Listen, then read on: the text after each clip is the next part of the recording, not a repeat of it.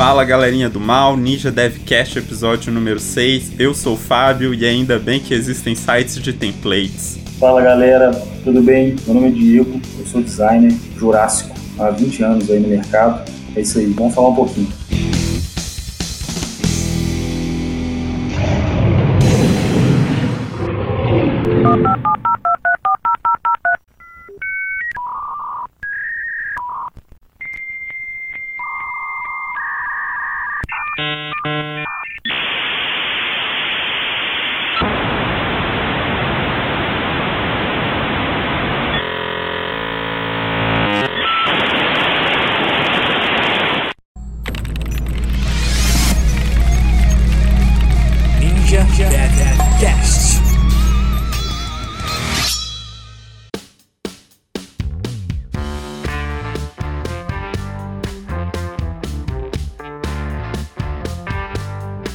Primórdios da internet, o web designer era o cara que só fazia sites estáticos e mais nada. Como você disse que tem 20 anos de estrada, você chegou a pegar essa época, né? Demais, cara, demais. Eu, na verdade, quando eu comecei na área, o termo web designer era uma novidade, assim, né? A galera que, que já trabalhava com design era mais a parte editorial, né? De, de jornal, de revista. Eu mesmo aprendi mais, assim, mídia offline na, na faculdade.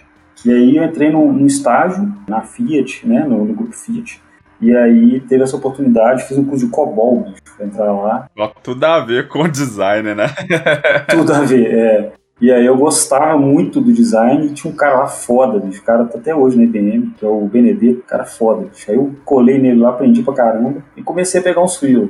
E eu comecei. Legal que eu vejo da parte do web design, a possibilidade de pegar freelance é tão alta quanto a de arrumar um emprego, né? E falando sobre o web design, hoje em dia quais são as atribuições do cara que trabalha com isso? Cara, tem aquela parte, tem aquela coisa assim, né? Tipo, o que você é esperado a fazer e o que você, com a sua produtividade, vai querer descobrir e, e aprender por conta própria também. Então, assim, eu acho que quanto mais curioso você for, melhor, velho. Eu acho que a galera que trabalha principalmente na parte de sistema tem que ficar muito junto do desenvolvedor desenvolvedor, trocar ideia, né? entender um pouquinho de como as coisas funcionam. É, o design começou como, como perfumaria e, e hoje é, é, uma coisa crucial assim, na, na, abertura de grandes empresas, sempre tem um designer hoje. Né? Então é a formação de ideias, ou seja, quanto mais você estiver mergulhado ali na parada, você desenvolve mais. É, desde entender, conversar com o programador, é, ver um pouco sobre a parte artística, né? É, analisar coisas bonitas, seguir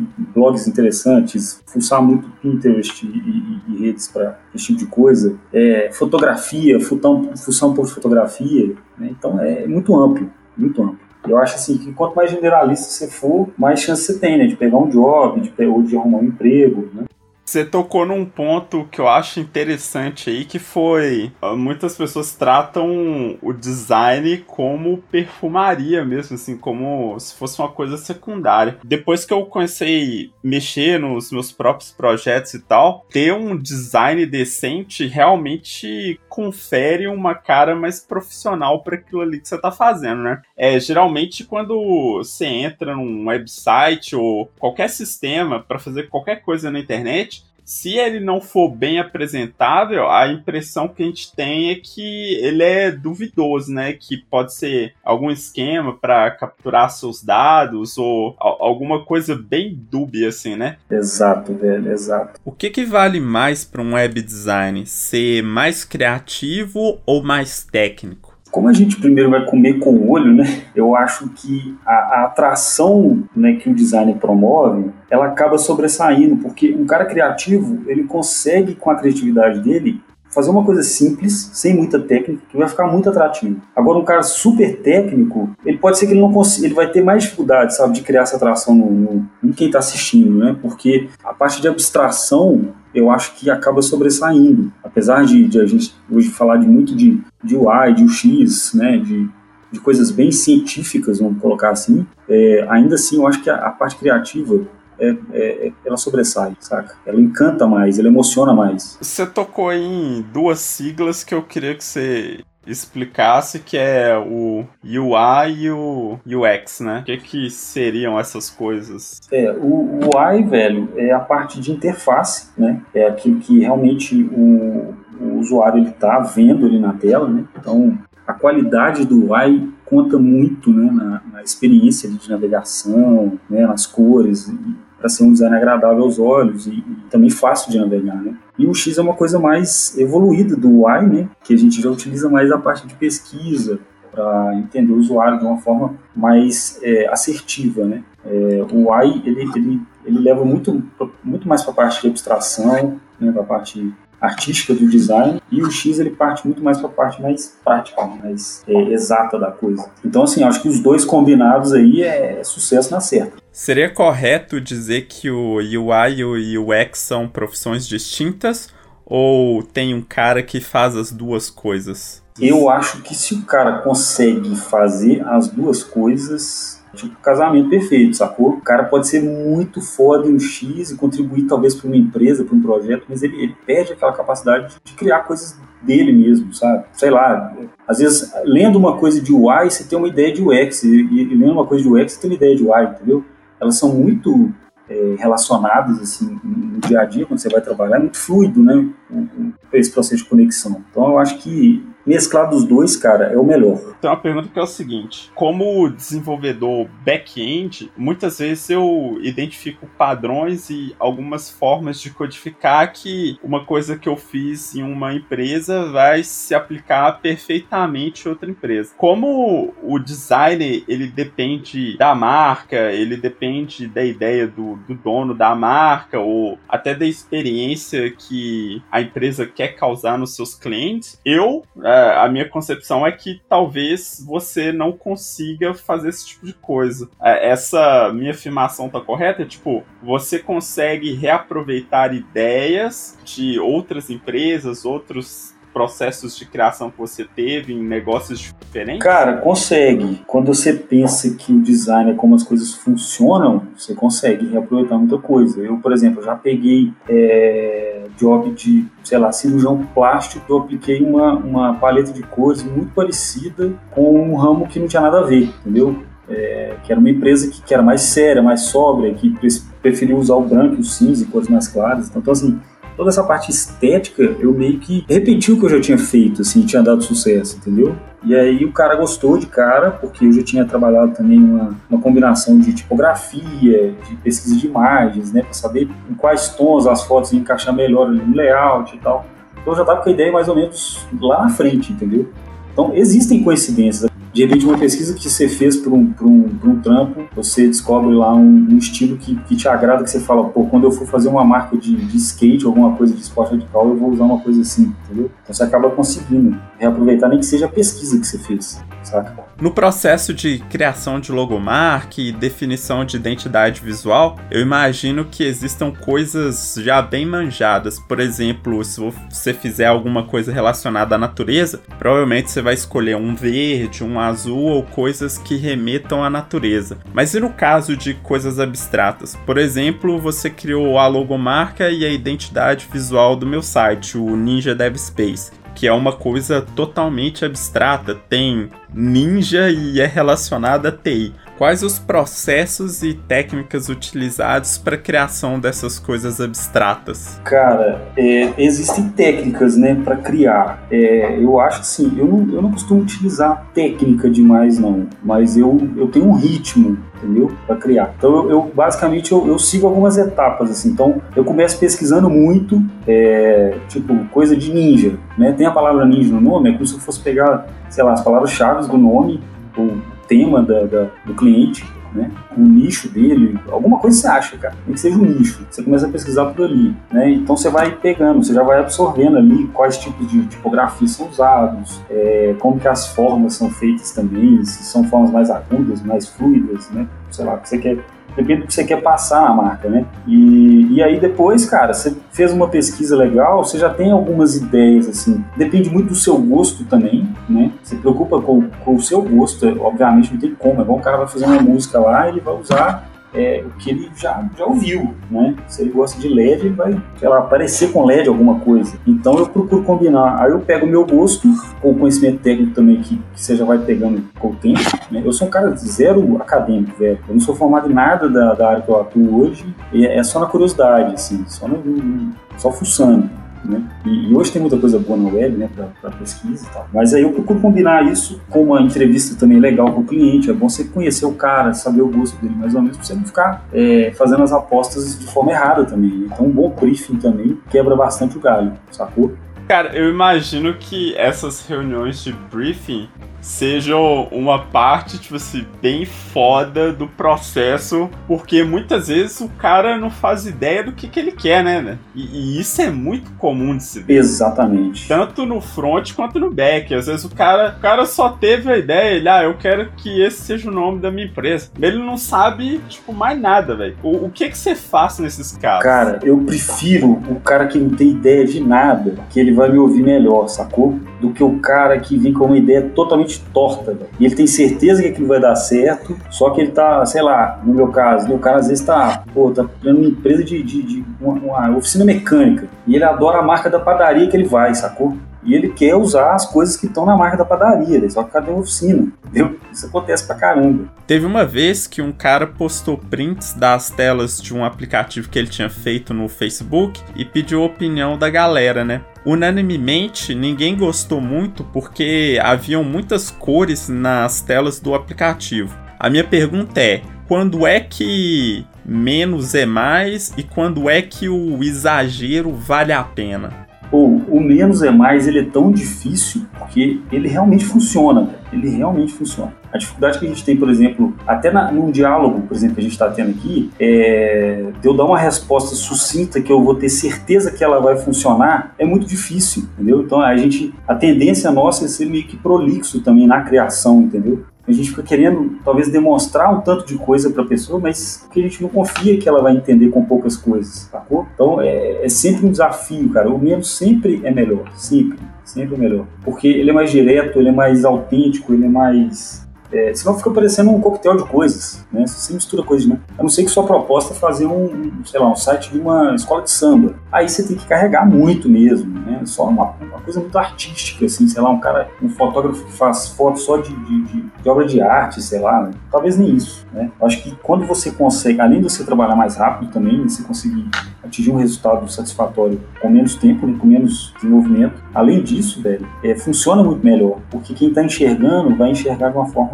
mais fluida, mais fácil. Nem sempre tudo que é muito legal você vai ter como aplicar, né? Tem um site de para designers mesmo. Eu gosto dele porque tem muita coisa criativa legal lá, chama Code Drops. É super interessante, mas tem umas coisas que eu vejo lá que eu falo, cara, isso aqui nunca vai conseguir ser aplicado no mundo real, né?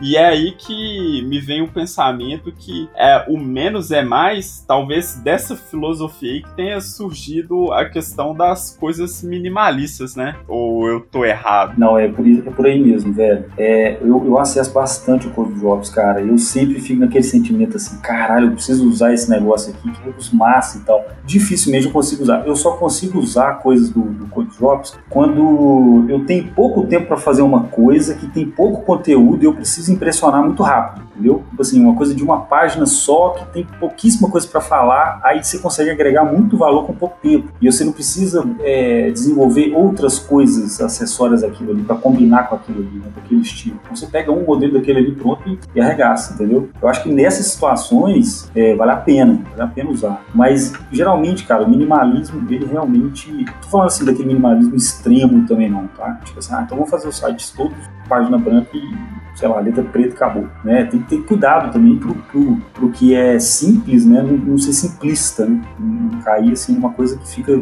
sem graça, né? sem interesse nenhum. O lance é esse, é difícil demais você vender uma coisa muito minimalista, porque o cliente vai falar assim, pô, velho, tá de sacanagem comigo, você tá, tá zoando a minha cara, velho, você tá entregando isso, você não fez nada, né? Entendeu? Então é difícil vender isso. É lógico também que você vai, você vai compensar aquele minimalismo ali de uma outra forma, né? Quando a gente fala de uma ferramenta, né?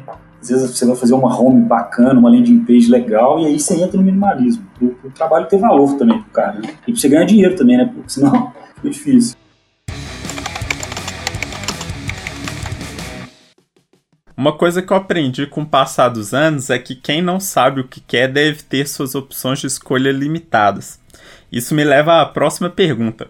Quando você pega um cliente que não faz a menor ideia do que ele quer e mesmo assim ele é o cara que vai aprovar ou não o seu trabalho, quantas opções você costuma dar para esse cara e o que que você faz quando ele não gosta de nenhuma dessas opções? Cara, isso aí eu aprendi tomando muita porrada, entendeu? Muita porrada. Eu primeiro, eu, eu ia afobado demais. O cara tava me contando o que, que ele queria, eu já tava lá imaginando a tela, né? Ele virava as costas e eu já tava metendo brasa, desenhando e tal. Então, assim, eu tomava muito ferro com isso, velho, porque é meio que uma loteria, né? Você não conhece direito o que o cara quer, você tem que fazer uma coisa ali pro cara aprovar, você, pô, você tá no escuro eu não escuto. Então a chance de errar é muito grande. Então eu errei demais. Assim. Hoje o que, que eu faço para evitar isso, esse tipo de coisa? É trocar muita ideia com o cara, né? E um bom portfólio também ajuda é, a convencer o cara, né? Você, pô, você fala, trabalhando nesse projeto aqui, tem esse nível de visualização, tem X milhões de pessoas que já viram, entendeu? Agora eu queria saber qual a diferença do ponto de vista do web design entre trabalhar como freelancer e fichado e quais as vantagens e desvantagens de um para o outro? Então, cara, é muito diferente na área do web design o freelance o fichado. Eu, eu tive de freelance aí, fiquei dois últimos anos aí é, de freelancer e pelo menos no meu caso foi muito difícil porque eu tenho eu tenho ideia sobre um job quando eu estou almoçando, né? sei lá, pô, tô, tô fazendo 5, 6 filas. Teve época que eu tava fazendo 7 sites ao mesmo tempo. Então eu, eu tava tendo ideia sobre um, só que a agenda do outro tava mais apertada. E aí eu pensava assim, pô, o que, que eu faço? Eu, eu jogo essa ideia fora e pulo pro job que eu tenho mais, né, menos tempo, ou eu aproveito que eu já tô no embalo aqui e, desembolo e adianto o outro, saca? Muito difícil. Eu, pelo menos, não consigo ter essa disciplina de fechar uma gavetinha, abrir outra gavetinha, não consigo envolve abstração e é, é complexo. Já no, no jogo fichado, no, no trampo fichado, né, é, é, mais fácil, assim, porque por mais que você esteja com vários projetos, é, pelo menos a equipe é a mesma coisa. Então você acaba meio que respirando a mesma coisa, o mesmo estilo da galera criar, né? os mesmos estilos de clientes assim, um pouco parecidos. Né? No freelance não, velho. No freelance você tá pegando um cara que oficina, o outro tem um cirurgião plástico, o outro tem uma, uma empresa de, sei lá, fisioterapia, é muito variado. Então eu sofri muito como freelance, não sei se por causa da, da falta de pique também, né? Pela idade mesmo, pela minha meu dia a dia, né? Que eu tenho filho e tal. Mas eu sofri pra caralho, velho, com freelance. Eu tô gostando de estar fechado e, conseguindo focar mais nas coisas. Os sites que vendem templates prontos foi uma mão na roda para quem não sabe ou não gosta de mexer com design, né? Você sente que isso aí impactou negativamente ou positivamente a sua área? Cara, eu acho assim, velho. Enquanto tem uns chorando, tem outros vendendo lenço, velho. Quem sabe aproveitar disso e consegue entregar uma coisa assim com um valor agregado interessante e tal, utilizando de template, velho, eu acho válido, cara. É uma coisa que aconteceu naturalmente, né? Galera tem, tem gente que tem meio mania de ficar lamentando, ah, tal, porque a profissão caiu. Não, eu não acho, eu não acho não. Eu acho que, é, na verdade, pra gente criar ficou mais fácil, velho. Tem, muita referência feira assim, de, de, template, você aprende muito com o template. Eu, eu não consigo, tipo, baixar o template e vender pro cara, né? Porque como eu atuo na área e tal, eu tenho uma, uma, um cuidado, assim, de, de fazer, tentar fazer uma coisa mais autoral pro cara possível. Mas com muito menos esforço, né? Eu já pego ali o menuzinho, já tá pronto, já tá responsivo, já tá bacana, já tem um slider legal, já tá mais ou menos formatado no CSS, eu, eu, eu tento colocar ali a minha mão ali, meu estilo, com o mínimo de coisa possível e, e, gerar, gerar valor, né, velho? Porque ficar também cebando demais, pensando demais numa coisa de vanguarda, não sei o quê. Pelo menos na minha realidade, eu não consigo virar grana com isso, sabe? Então tenho que fazer uma coisa que seja acelerada também, né? O cliente sempre está acelerado. Qual é o seu critério para decidir, pô, esse site aqui, vou fazer ele todo na unha mesmo lá, arquivo por arquivo, ou simplesmente ah, vou usar um WordPress ou um Wix da vida aí? Cara, eu acho que tem que conversar com o cliente, entender é, se ele vai realmente manter aquilo ali. Eu já gastei muito tempo fazendo coisa em WordPress, se fosse fazendo a unha ali no HTML mesmo, ser muito mais fácil, ia ficar talvez até mais bonito. E o cara não atualizou o site, velho. Vendi demais, assim. Porque talvez eu não tinha maldade na época e não trocava essa ideia. Eu falei, você vai atualizar mesmo, cara? Você sabe como é que é? Você manter uma rotina, um calendário de atualizações? Ou você vai pagar um copywriter para digitar texto si. Você vai, entendeu? Você vai fazer essa pesquisa demais, ó, se você postar imagem assim, assim, assado, vai ficar paia. Então você tem que ter alguém para cuidar disso. Eu acho que uma boa conversa resolve pra caralho, assim. Já tem o cara que vai falar assim, velho, eu quero um negócio simples e rápido e pronto, entrega. Aí você, faz do jeito que você quiser, você faz HTML, você faz no Landing. Hoje o que mais tem é ferramenta, né, bicho? É, eu acho que é, é, trocar uma ideia e entender realmente o que o cara quer. Embora essa parte de front-end e web design não tenha lógica de programação, os elementos eles têm que estar tá construídos numa hierarquia decente, uma hierarquia decente de classe CSS, uma hierarquia decente de HTML. Porque senão qualquer mudança que você tiver que fazer vai causar um impacto gigantesco na tela. E eu imagino que quando você for para responsividade, você vai se fuder muito, né? Você tá ferrado, velho. Você tá ferrado. É, hoje em dia é, é, bom também usar essas bibliotecas meio que prontas, assim, né, de, de Metronic e, similares aí, porque elas já vêm com um tratamento, já vêm com essas variáveis criadas também, já vem com uma estrutura bacana também, que serve para a maioria das coisas, velho. Não, não dá, eu, eu, nunca peguei um job assim que, que eu tivesse tempo para fazer, pelo menos metade do tempo que eu pedi para fazer. Né? Então é sempre tudo muito corrido. Então, se você pega uma biblioteca que já é homologada, que já funciona, que as coisas já estão mais ou menos mastigadas, cara, é pegar, entender, obviamente, como que aquilo ali funciona, né? Pra você não, também não adianta você pegar um negócio todo estruturadinho e ferrar com ele. Depois ficar socando um important lá embaixo. que é uma coisa que, que é muito utilizada, né, velho? Mas não adianta. Então, assim, quanto mais você conseguir entender como aquilo ali funciona, como que aquilo ali foi arquitetado, né, que são milhares de, de linhas de código, é, quanto, mais, quanto melhor você entender aquilo, melhor para o seu trabalho. Né? Você vai fazer menos retrabalho depois e vai, vai fazer uma, ter uma solução mais elegante para a coisa. Eu toquei agora um pouco no assunto da responsividade. Eu queria que você explicasse como é que isso funciona. É, tipo, primeiro eu queria que você explicasse o conceito, né, de ser responsiva e como que isso funciona na prática, né? Como criar coisas responsivas. Cara, a responsividade, ela foi ela foi criada, né, ela foi, esse conceito de responsabilidade ele foi estudado por causa das diversas resoluções que a gente tem, né? É, tem o celular, tem o tablet, tem a tela do notebook 1920, tem a tela do notebook 1366 pixels, é, tem tela 4K, enfim. O design precisou ser pensado. Antigamente a gente dava um limite mínimo ali para a tela e socava o pau, velho. E azar, ninguém tinha celular, ninguém tinha tablet, é, era mais fácil. Hoje a gente já tem que pensar responsivo. Então, é, geralmente, cara, os sites hoje eles são muito, muito mais desenhados para o celular e adaptados para o desktop do que o contrário, né? Então, ainda teve isso ainda no meio desse percurso aí. É, a gente teve que, que, mudar um pouco a forma de pensar. Então, eu, eu, fico curioso às vezes quando eu abro um site mais elaborado assim no, laptop, eu falo assim, que será que esse cara fez isso aí no, celular? Vai lá no celular, eu faço o contrário. E, e, em partes assim de código, não é uma coisa tão difícil de, de fazer né? mas precisa ter organização. É, primeiro você tem que, eu pelo menos, eu faço primeiro um wireframe né, da, das duas versões para entender como é que eu vou, o que, que eu, o que, que eu vou esconder, o que, que eu vou diminuir, o que, que eu vou mudar a ordem, né? o que, que eu vou aumentar de tamanho. Eu faço esses dois wireframes, ali vou, vou imaginando né, como é que eu vou fazer aquela tela. E aí a gente usa uma, tipo, uma query né, que acontece dentro do, do próprio CSS que busca a resolução que o cara está usando no navegador. Então, com base nisso, a gente fala para onde o código vai. Se o cara vai, se a imagem vai aparecer grande, full screen, se a imagem vai aparecer pequena. Né, e é mais ou menos assim que funciona. Se a fonte vai crescer, se vai diminuir. E, e é assim, cara, não, não, tem, não é tão difícil, né? É um trabalho mais chato do que difícil, porque quando você está montando, você precisa é, pensar também nas resoluções, é, todas as resoluções, assim, que, que às vezes, cara, é foda. Isso é até uma coisa engraçada, assim, que geralmente as resoluções que eu não penso na hora de fazer a responsabilidade, tipo assim, ah, ninguém vai usar nível de 4. Aí o, o, dono da empresa tem um nível de 4 lá, sacou? É incrível. fiz um, uma plataforma de e-commerce há pouco tempo e o notebook do cara era nível de 4, velho. então eu falei, porra, é complicado. Mas na prática não é tão difícil, não.